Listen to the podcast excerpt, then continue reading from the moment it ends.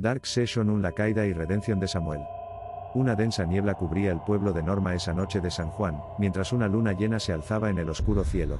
La tristeza y el dolor embargaban el corazón de un hombre solitario llamado Samuel, quien había perdido a su madre ese mismo día. El fallecimiento de su única familia lo sumió en un abismo de soledad y desesperación que lo transformó de manera inesperada. La casa de Samuel se encontraba en una pequeña colina en las afueras del pueblo. Desde allí, podía ver las luces titilantes en las casas de sus vecinos, quienes celebraban la festividad de San Juan con risas y alegría. Pero él no podía encontrar consuelo en esa festividad, su pena era demasiado abrumadora. A medida que la noche avanzaba, un sentimiento ominoso se apoderó de Samuel. Se miró al espejo y apenas reconocía al hombre que le devolvía la mirada. Sus ojos estaban inyectados de sangre, y sus labios se curvaron en una sonrisa retorcida y siniestra. El poder de poner fin a su propia vida se apoderó de él, pero antes de hacerlo, decidió que todos aquellos que habían ignorado su soledad y su sufrimiento debían pagar.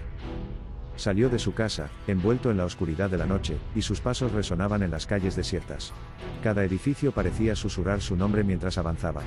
Su primera víctima fue don Carlos, un hombre egoísta y malintencionado que siempre había menospreciado a Samuel.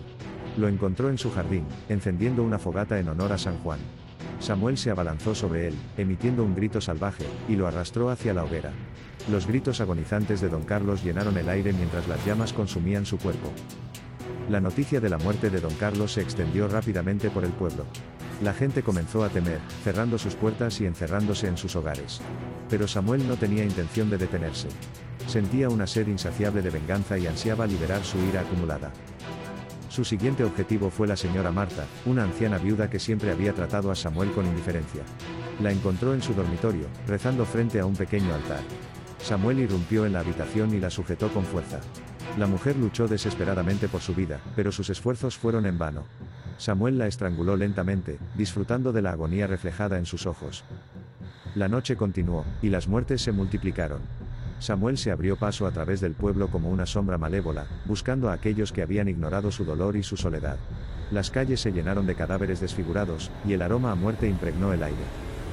Finalmente, Samuel llegó a la plaza central del pueblo. Allí, un grupo de jóvenes se había reunido para celebrar la noche de San Juan. La música, las risas y la felicidad resonaban. En el aire, ajena al horror que se desataba a su alrededor. Samuel, con los ojos enrojecidos y la mente perturbada, se acercó sigilosamente hacia ellos. Uno a uno, los jóvenes se convirtieron en presas de su ira descontrolada. Agarró a Laura, una chica alegre y despreocupada, y la arrojó contra un poste de luz, rompiendo su cuerpo en un estallido de huesos. Luego se abalanzó sobre Andrés, un joven atleta, y lo acorraló contra una fuente pública, ahogándolo hasta que dejó de respirar. Las escenas de muerte se sucedieron rápidamente, como un torbellino de violencia y miedo. El caos reinaba en el pueblo mientras la noticia de la masacre se propagaba. Los sobrevivientes se escondían en sus hogares, temerosos de convertirse en las próximas víctimas de Samuel. La noche de San Juan, que antes había sido una ocasión para celebrar la vida, se había transformado en una pesadilla sangrienta. Mientras Samuel continuaba su frenesí asesino, una presencia misteriosa observaba desde las sombras. Era el espíritu de su madre, quien había seguido los eventos trágicos desde el más allá. Llena de dolor y remordimiento, se dio cuenta de que la muerte de ella había desencadenado esta oscura transformación en su hijo. Decidida a poner fin a la masacre, el espíritu de la madre de Samuel se materializó frente a él. Con una voz suave pero llena de autoridad, le recordó el amor que una vez compartieron, y cómo ella siempre había estado ahí para él. Sus palabras resonaron en el corazón de Samuel, atravesando la coraza de ira y soledad que lo había envuelto. Lentamente, las facciones distorsionadas de Samuel se relajaron, y sus ojos recuperaron su brillo humano. Lleno de remordimiento y desesperación, cayó de rodillas y suplicó el perdón de su madre. El espíritu envolvió a Samuel en un abrazo etéreo, transmitiendo amor y perdón. La mañana siguiente, el sol se alzó sobre el pueblo de Norma, iluminando las calles empapadas de sangre. Los sobrevivientes emergieron de sus escondites, incapaces de creer la atrocidad que había ocurrido. Samuel, en medio de la plaza central, estaba arrodillado, sus ojos vidriosos y llenos de pesar. La historia de la masacre de la noche de San Juan se convirtió en una leyenda macabra que atormentó a los habitantes del pueblo durante generaciones. Pero, a medida que pasaban los años, el pueblo de Norma encontró la manera de honrar a las víctimas, y de recordar la importancia de la empatía y el apoyo mutuo. La tragedia de Samuel, el hombre solitario que se transformó en un monstruo, sirvió como una advertencia a todos aquellos que ignoraban el dolor ajeno. Y en cada noche de San Juan, las luces encendidas en memoria de las almas perdidas brillaban en el pueblo, recordando que incluso en la oscuridad más profunda, siempre hay espacio para la redención y la compasión. Con el paso del tiempo, la figura de Samuel se volvió un eco distante en la memoria colectiva del pueblo de Norma.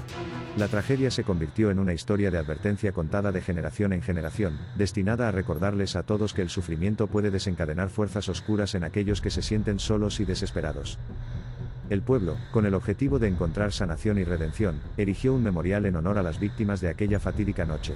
Un lugar sagrado en el centro del pueblo, donde las flores frescas y las velas iluminaban las noches más oscuras. Era un recordatorio constante de la importancia de la empatía y el amor hacia los demás. A partir de aquel trágico suceso, los habitantes de Norma comenzaron a formar lazos más fuertes entre sí. Se promovieron actividades comunitarias, grupos de apoyo y eventos que fomentaban la solidaridad y el cuidado mutuo. La historia de Samuel se convirtió en una enseñanza dolorosa pero necesaria para recordarles a todos la importancia de no dejar que el aislamiento y la soledad destruyeran la comunidad. Años después, los niños crecían escuchando la historia de Samuel y las consecuencias devastadoras de su soledad. Aprendieron a valorar y cuidar de sus vecinos, a nunca pasar por alto a aquellos que se encontraban en necesidad. En cada noche de San Juan, los habitantes de Norma se reunían en la plaza central para encender velas en memoria de las víctimas, y para reafirmar su compromiso de apoyarse mutuamente. La historia macabra de Samuel se convirtió en una lección sombría pero poderosa para todos aquellos que la escuchaban. Los ojos de los niños se llenaban de asombro y respeto al comprender la importancia de la compasión y la conexión humana. Y así, mientras la noche de San Juan volvía a caer sobre el pueblo de Norma, la tragedia de Samuel se convertía en una advertencia constante de que la soledad y el dolor pueden desencadenar fuerzas oscuras en aquellos que se sienten abandonados. Pero también recordaba que, incluso en medio de la oscuridad más profunda, siempre hay esperanza de redención y renovación. El legado de Samuel, aunque envuelto en sombras y terror, dejó una profunda huella en el pueblo de Norma. Y en cada noche de San Juan, cuando las hogueras ardían y las sombras danzaban, los habitantes recordaban la importancia de mantenerse unidos, de cuidar unos de otros y de nunca dejar que el aislamiento y la soledad se apoderaran de sus corazones.